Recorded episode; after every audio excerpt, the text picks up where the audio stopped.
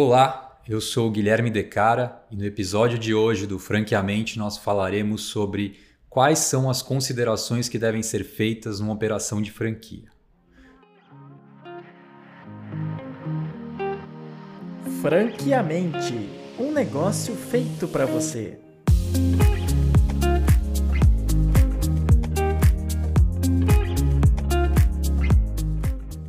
Bom, numa operação de franquia, nós devemos considerar principalmente cinco itens. Né? O primeiro deles são os indicadores médios, né? aqueles divulgados pela franqueadora, divulgados pela rede, que seria faturamento médio, retorno sobre o capital, é, taxa de retorno interna do investimento, enfim, todos aqueles indicadores que dizem respeito a uma operação média, uma operação esperada que tenha ali ao longo da sua história, ao longo da sua maturidade.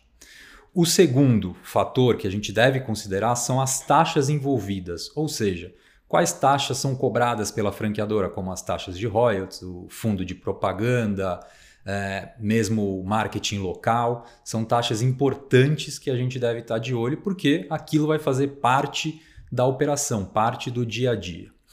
Terceiro fator, o investimento, ou quais os investimentos necessários para abrir uma operação.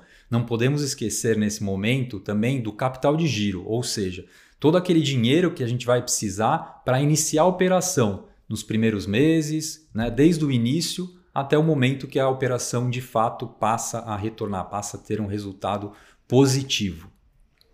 O quarto fator é outros franqueados. Aqui eu faço uma observação que é muito importante entrar em contato com antigos franqueados, ou seja, franqueados que já estão na rede, franqueados que já foram da rede, para entender como que é o suporte, como é que foi o suporte durante a implantação, como é que é o suporte no dia a dia da franqueadora. É muito importante porque nesse momento você vai entender como que a franqueadora atua junto à sua rede de franqueados. É um suporte bom, é um suporte adequado, é um suporte que deixa a desejar, a franqueadora esquece dos seus franqueados ou ela está ali envolvida no dia a dia, envolvida é, para ajudar a operação a ser muito sustentável.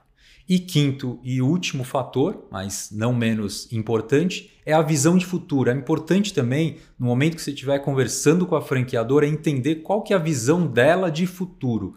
Ou seja, o que, que ela vê aí para os próximos anos, o que, que ela entende como crescimento, quais são os planos de expansão dela. Nesse momento você vai entender exatamente para onde está indo a marca, para onde está indo a franqueadora e toda a operação pela qual você pretende abrir. Obrigado, esse foi o episódio de hoje. Se você gostou, siga a gente nas redes sociais, compartilhe nosso conteúdo e te espero no próximo episódio.